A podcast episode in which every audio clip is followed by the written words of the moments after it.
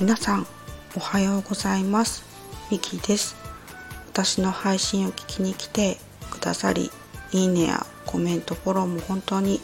ありがとうございます。あの昨日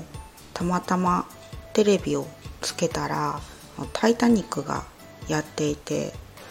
あのすごい見入ってしまいましてちょっと寝不足な朝を迎えております。結構眠いです。頭がぼーっとしてます。でこの「タイタニック」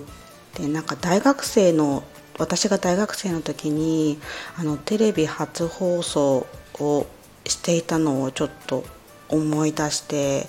あの時なんかテスト勉強をしなきゃいけなかったんですけどテスト勉強そっちのけで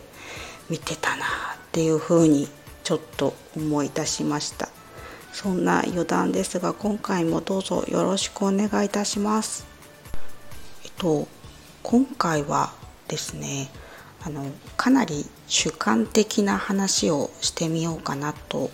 思いました。えっと今回はあの時間の捉え方を工夫すると楽しくなるっていう話をちょっとしてみようと思いますと皆さんはあの日々の時間を楽しく過ごせていますか？私はあの楽しいなって思う時となんか楽しくないなっていう時が割とあってあのその差も結構大きかったりします。で、まあ、そんな自分に対してじゃあどうしたら時間を楽しく使えるんだろうっていうふうに考えたんですよね。で私が考えた結論としてはあの時間の捉え方を工夫するっていうのがいいのかなと思いました。あの時間という概念に対して有限と無限を融合させるということです。あのよく言われるのは、えっと、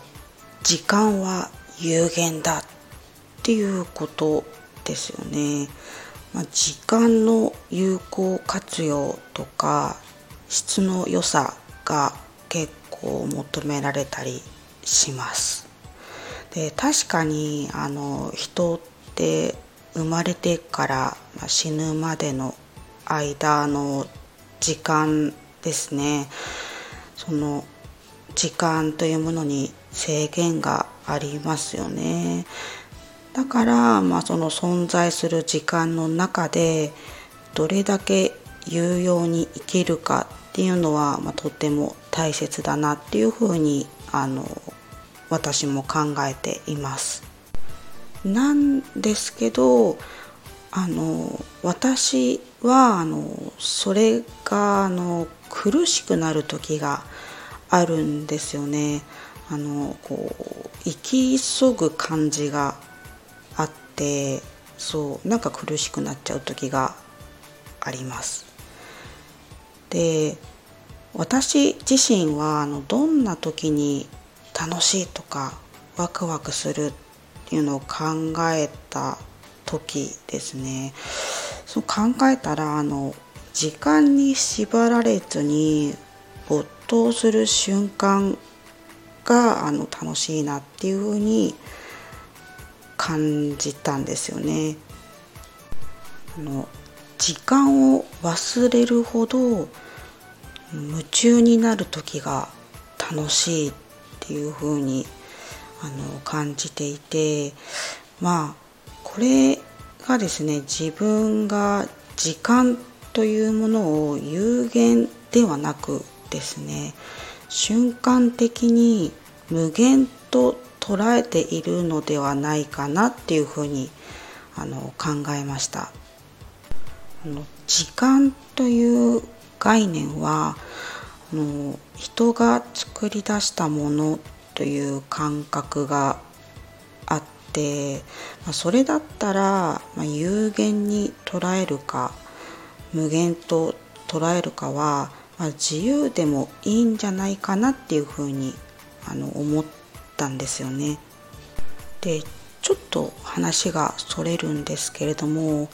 私の娘はですね時間感覚というものをあの